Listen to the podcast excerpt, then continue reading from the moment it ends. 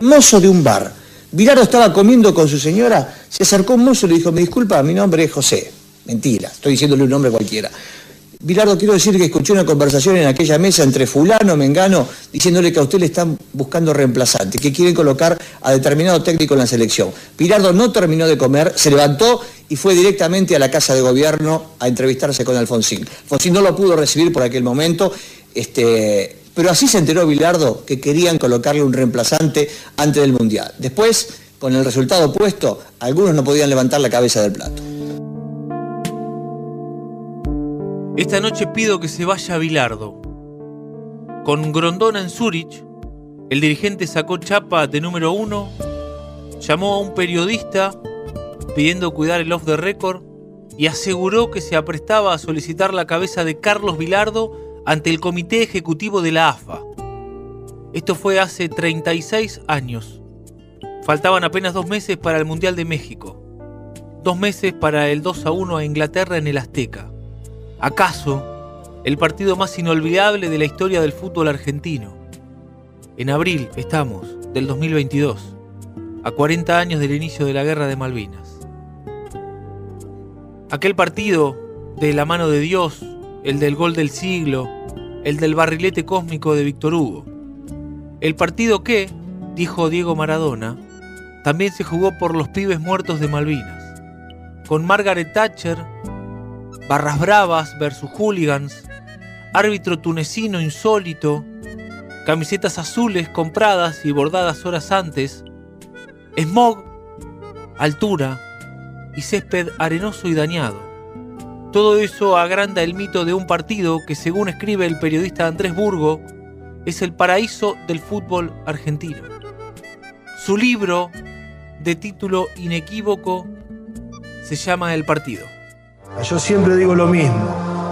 Hay que estar en ese momento con la gente de Inglaterra a la derecha, en el medio los árbitros y a la izquierda el grupo argentino.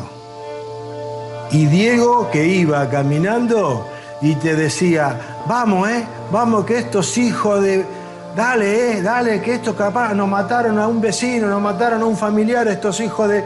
¿Me entendés? Todo así.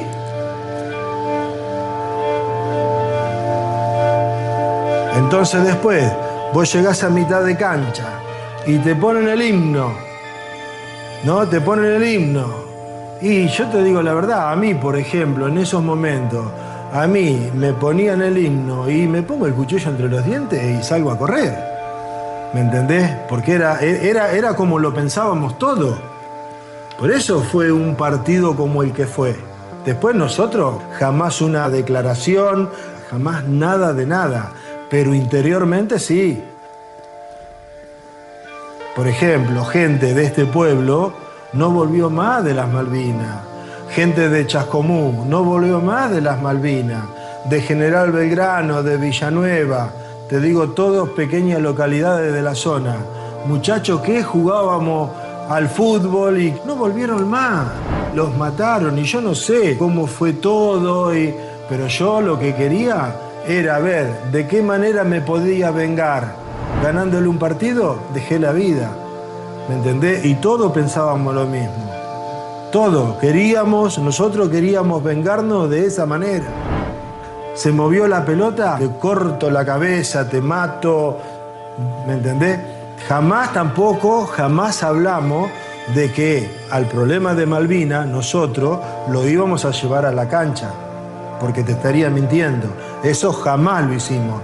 Pero de un mediodía a otro mediodía nos transformamos todo. El testimonio del recordado y querido Tata Brown.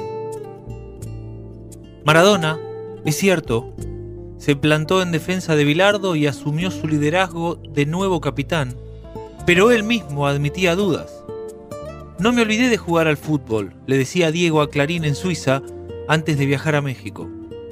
Y aceptaba que si no mejoraba, podía ser una de las selecciones más feas de la historia.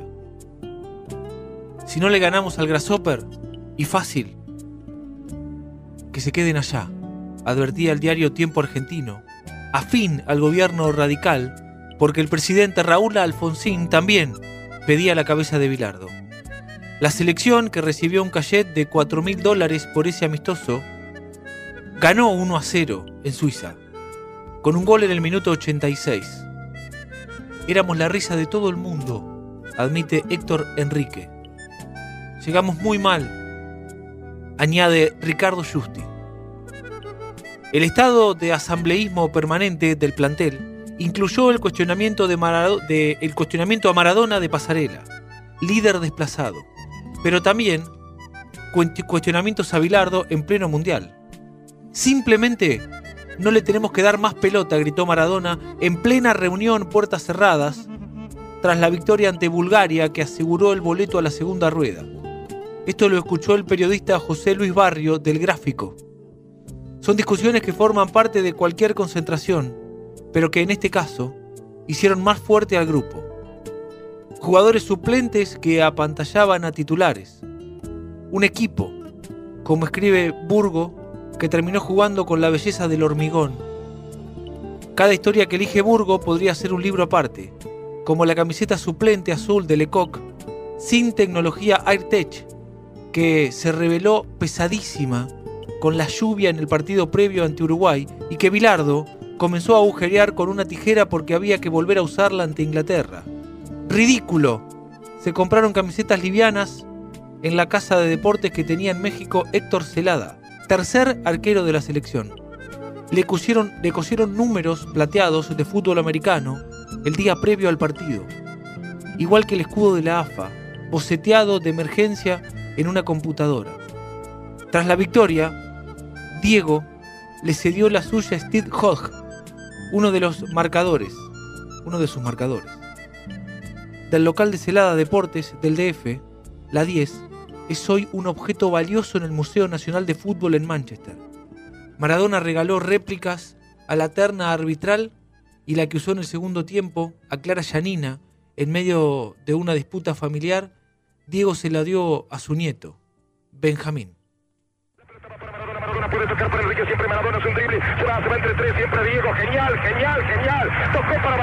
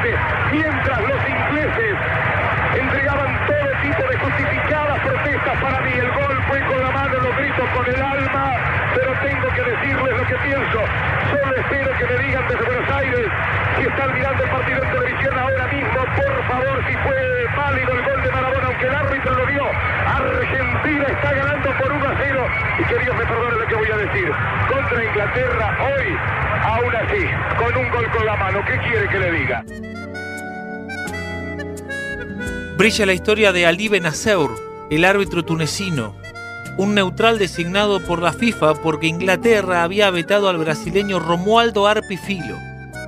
Benaseur, cuenta Burgo, no se habló más con el línea búlgaro Bogdan Dotchev, quien asegura que él sí vio la mano de Dios, pero que no avisó porque el que debía anunciarla era el árbitro. Pocos la vieron dentro de la cancha, y hasta alguna foto le ganó a la TV. El tunecino ahora pide dinero para entrevistas. De la mano de Dios también vive hoy hasta el principal damnificado, el arquero inglés Peter Shilton, contratado por empresas para que cuente la jugada. ¿Acaso le pagan más que los 33 mil dólares de premio oficial que recibió cada jugador argentino por ser campeón? Ahí están también las cábalas de Bilardo que, en el Mundial solo dormía dos horas de siesta en su habitación de 2 metros por 3 con un colchón en el piso. Cada previa de partido incluía Virgen de Luján, fotos, las paredes, Neri Pumpido que le daba su crema a Carlos Tapia para que se afeite, haya o no haya barba. Maradona recién bañado, bañado visitaba a Jorge Gabaldano, que leía un determinado libro. Bilardo usaba pasta de dientes del Tata Brown y llamaba a su esposa. El tesorero iba a misa de las 8 de la mañana. Orden de su vida y ubicación en el micro precario de siempre. Canciones de cancha y cassette de rutina. Valeria Lynch, Sergio Denis y cierre con música de la película Rocky. Mismos periodistas que hacen nota al llegar al estadio y mismos fotógrafos que hablan con Bilardo al entrar a la cancha. También, para disgusto del médico Raúl Madero, el pedido de hamburguesas el día previo eran una licencia de Bilardo, que también llevaba el mismo, él mismo, sanguchitos de miga a los jugadores en la madrugada, y que aunque resulte extraño, prohibía entrenamientos porque era más importante descansar. Otros fumaban. Y según contó alguna vez un testigo, hasta hubo quien llegó más tarde del horario límite en una noche libre y fue salvado por Maradona. El mismo día del partido, 10 jugadores desayunaron Coca-Cola. Y yo lo vi cuando arrancó, arrancó no me olvido más. Rey no lo alcanza, mitad de la cancha. Rey, que es el que marcaba ahí, no, no lo alcanza a, a tocarlo. Cuando lo saca en un metro, dice chao. Arrancó por ahí, iba así, iba así. Y lo que salía en la velocidad pasaba por arriba. Yo tenía miedo que le hagan full. No, a la una vez que llegó al área dijo, ojalá que le hagan full. O entró en el área. Dijo, ojalá que le hagan full. Yo creía que le hacían penal. Y creía que la tocaba al medio. Que venía Valdano, creo solo. Y este la toca. Y después él me contó que se había acordado que el hermano dijo, no patee, gambetearlo al arquero en vez de patear y, bueno, hizo eso. Se acordó de lo que le había dicho el hermano. Parece mentira, pero se me vino, se me vino a la mente eh, lo que me había dicho el turquito en el partido que nosotros jugamos con Inglaterra en Wembley, en la era Menotti, eh, cuando yo le defino, le defino a, Clemens, creo que era en ese momento el arquero, se la toco y pasa rozando el palo, el palo derecho. Y el turquito me decía siempre, Pelu, definiste mal. Yo le decía, no, definí bien porque era la única que me quedaba. Me dice, no, Pelu, definiste mal porque tenía que haberle enganchado para afuera y después tocarla con la parte de afuera del pie izquierdo. Y, vos fíjate que hoy, hoy se me dio todo lo que me dijo, lo que me dijo Lugo. Bilardo comenzó a ganarle a Inglaterra con la concentración de enero en la altura de Tilcara.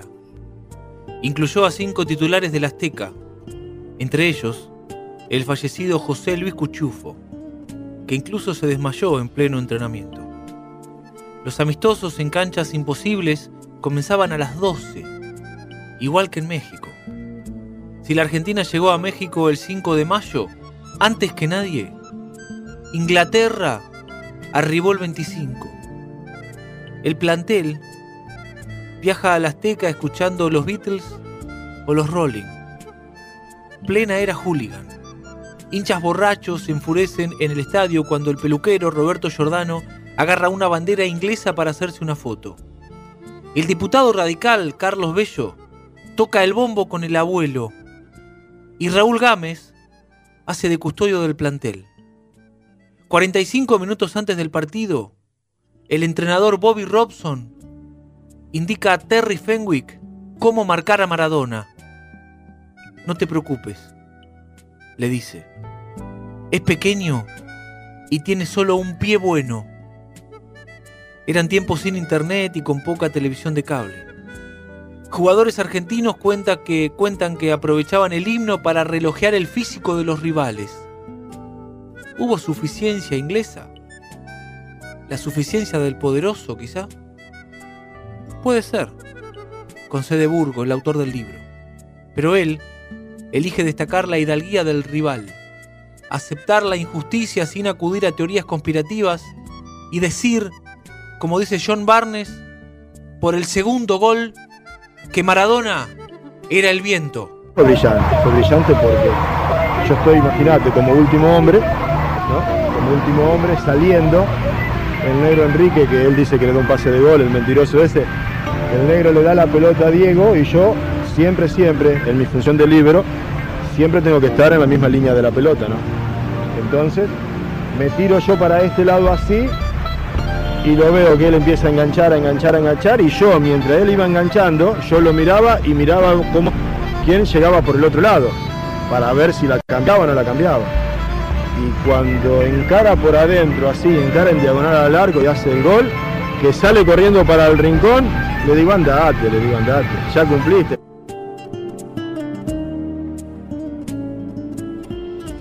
El partido, es cierto, fue soporífero hasta que Diego, escribe Burgo, bajó de las montañas e hizo caer un relámpago de eternidad sobre el Azteca. Porque el segundo gol, como escribió al día siguiente Juan de Biase en Clarín, también fue con la mano. Con una mano enguantada en un botín, dibujado y firmado, Yo soy el rey. El libro que Burgo publicó es uno de los mejores que he leído sobre fútbol en la Argentina. Tiene fútbol, épica, época, héroes y tierra. Y si para el país colonial Malvinas es una guerra más, no es igual para Argentina. Acierta Burgo al, recordarnos, sobre el final que Jorge Burruchaga, Sergio Batista, Oscar Ruggeri, Néstor Clausen, a propósito de Clausen, escribe Burgo, alguna vez se sinceró Bilardo que fue un tonto por no hacerlo entrar en los dramáticos minutos finales. Además de Burruchaga, Batista, Ruggeri, Clausen, Tapia y Enrique son del 62 y podrían haber sido combatientes. Como lo fue el conocido caso del entrenador Omar de Felipe, entonces defensor de Huracán, y su recuerdo de los pibes que morían a dos metros suyo en las batallas cuerpo a cuerpo, su recuerdo de comer galletitas con caca de ratas y abrir una vaca porque preferían el consejo de guerra antes que morir con hambre. Todo eso recordó siempre de Felipe. Héctor Rebasti, otro de los 12 futbolistas soldados que en la quinta de San Lorenzo le atajó un penal a Ruggeri y que se entrenaba con Huracán cuando lo mandaron a Malvinas, le cuenta a Burgo que lloró dos horas tras la victoria, que recuperó oxígeno, patria, paz, que le debe gracias eternas a Maradona porque entendió por las que habían pasado y porque su triunfo, dice Rebasti, además del triunfo argentino fue también el triunfo de la clase 62.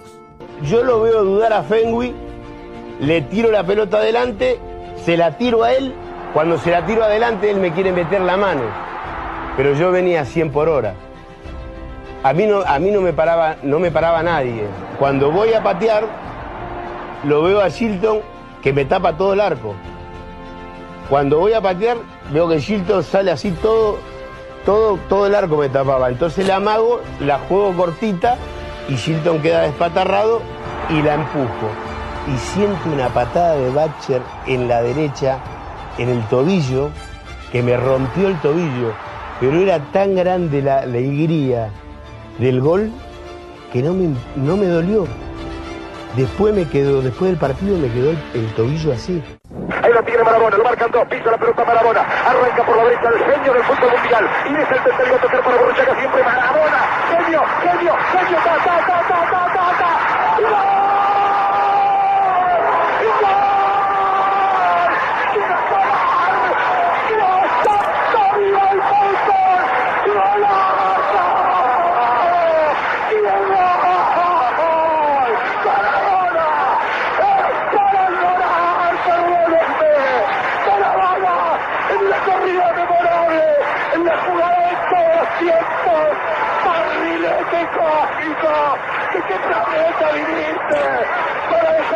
Caminotante inglés, para que el país se opulle apretado, gritando por Argentina, Argentina 2, Inglaterra 0, Diego, Diego, Diego Armando Maradona, gracias Dios por el fútbol, por Maradona, por esas lágrimas, por este Argentina 2. Inglaterra 0. Federico Bondurán, Fútbol Profundo.